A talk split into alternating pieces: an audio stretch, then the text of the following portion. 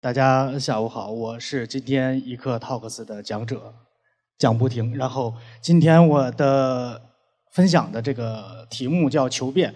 我一三年在新京报做活动策划，雷子跟我说，他说一二年他发了第一张专辑以后，呃，居然没有做巡演。我说为什么？他说我不会啊。我说我会啊。那好，我来给你做。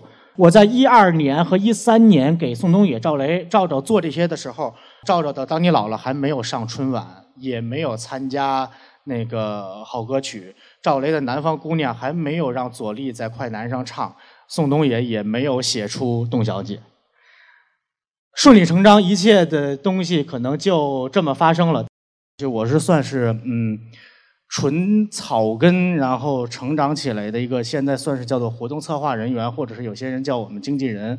我从小到大学习成绩非常不好，然后小学。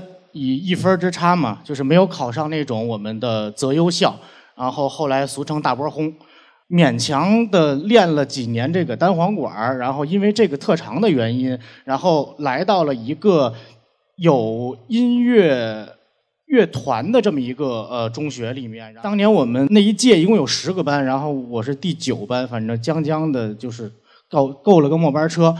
初中学的稀了咣当，不知道浑浑噩噩那几年怎么过去的。然后，高中以优异的成绩考到了这个北京市外事职高的烹饪专业。当时我在我们专业里是考的成绩最高的一个人，对这我点我很自豪。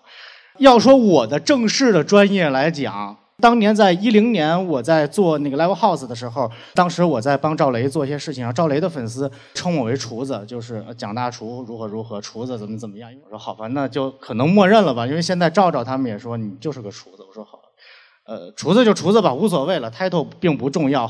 在零九年、一零年和一一年，呃，北京的独立音乐圈里头有一句 slogan 叫做“在北京听民谣就来微博之言”。我之前的饭馆开在微博之言的楼上。我在开饭馆的时候，会在我那个整栋那个楼里面会上下溜达，然后考察一下整栋这整这个整栋楼的这个商业状况，然后就会跟各个老板经常去聊天然后就跟这个老板也聊天我我那个饭馆如果经营的不好的话，他可能比我还要更差一点于是，在我饭馆这个关门了以后，他就跟我商量。虽然说你关门了，但是我觉得你比我还强一点我不想看到我的这个东西也像你那个一样。你把你失败的经验总结总结，然后到我这儿来干吧。我说那好吧，我就来干。但是我说我会活动策划，我会做餐饮、酒水，我都会。可是你们做的是音乐，这个东西我完全不懂。他说你完全不懂吗？我想了想啊，我小学时候吹过单簧管。他说够了，这个你有音乐基础知识。我说好吧，莫名其妙的，然后突然就就干了这么一个事儿。算一只脚踏进了这个东中国独立音乐的这个圈里面，然后直到今天，这只脚就再也没拔出来。现在基本上这个中国独立音乐圈这坛，不管死水也好，活水也好，已经没过我脖子了。一零年和一一年运营了大概两年的这个微博之言 Live House 之后呢，认识了很多独立圈里面的朋友，并且。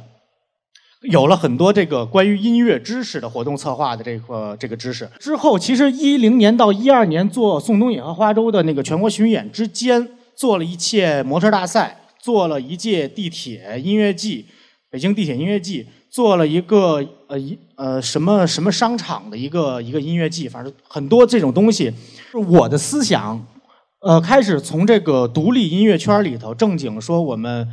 没有任何规范化的、没有任何条理的这个瞎玩闹的这种做活动策划的状态，然后经过那些模特大赛呀、什么地铁音乐节呀，开始往这种正规化的这种思想上会有一个转变。要讲不务正业来讲，在最开始的时候，是不是只仅仅是说因为社会上的这个对独立音乐的不认同，导致他们在那些年没有现在这几年发展的这么好？我觉得其实。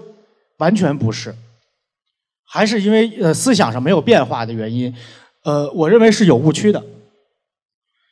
第一个误区就是，作为所有独立音乐的这个呃爱好者也好，或者是歌曲创作者也好，或者是或者是像迷笛那样的学校也好，呃，你到底拿这个东西是当爱好还是当工作？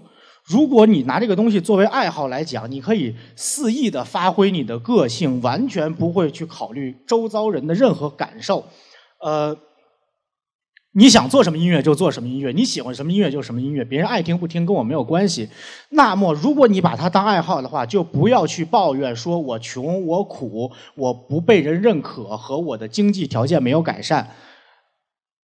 被人认可和经济条件改善的前提是基于你要把音乐创作作为你的工作，才有可能实现和达到。所以，很多独立音乐人其实扭转不过来他这个思想。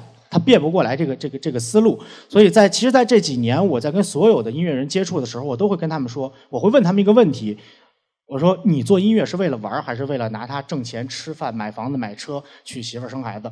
如果你是想为了玩无所谓，你去找一个正经的工作，或者你家财万贯，你想怎么玩都行。如果你打算做拿它作为工作的话，一定要考虑如何迎合市场。你做你做出变化是必不可少的。第二个问题，有的时候他们会问我，他说：“老蒋，你说我们独立音乐什么时候能够如何如何？他们主流音乐又怎样怎样？”我说：“停，你这个论点不对。你要你要改变你的思想。什么是主流音乐？什么是非主流音乐？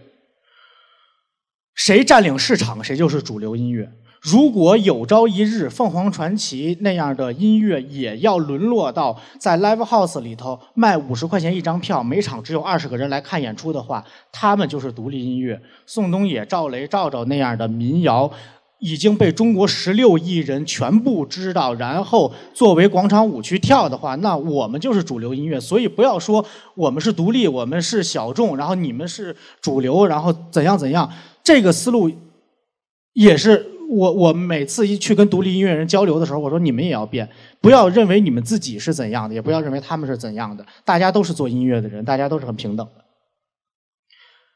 再有一个，其实就是作为独立音乐人他们创作的误区，很多人在学习了很多欧美的音乐以后，觉得中国独立音乐发展很好，然后写了很多中文词填到他那些英文的旋律里面，然后怎么唱怎么都觉得别扭。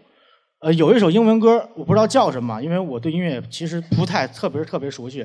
那首英文歌叫嗯啊，那么唱的，You are beautiful, you are beautiful, is true。但是它翻译中文的时候，你就想吧，你真美，你真美，真的，好像这不是一个很华丽的一个词藻能够。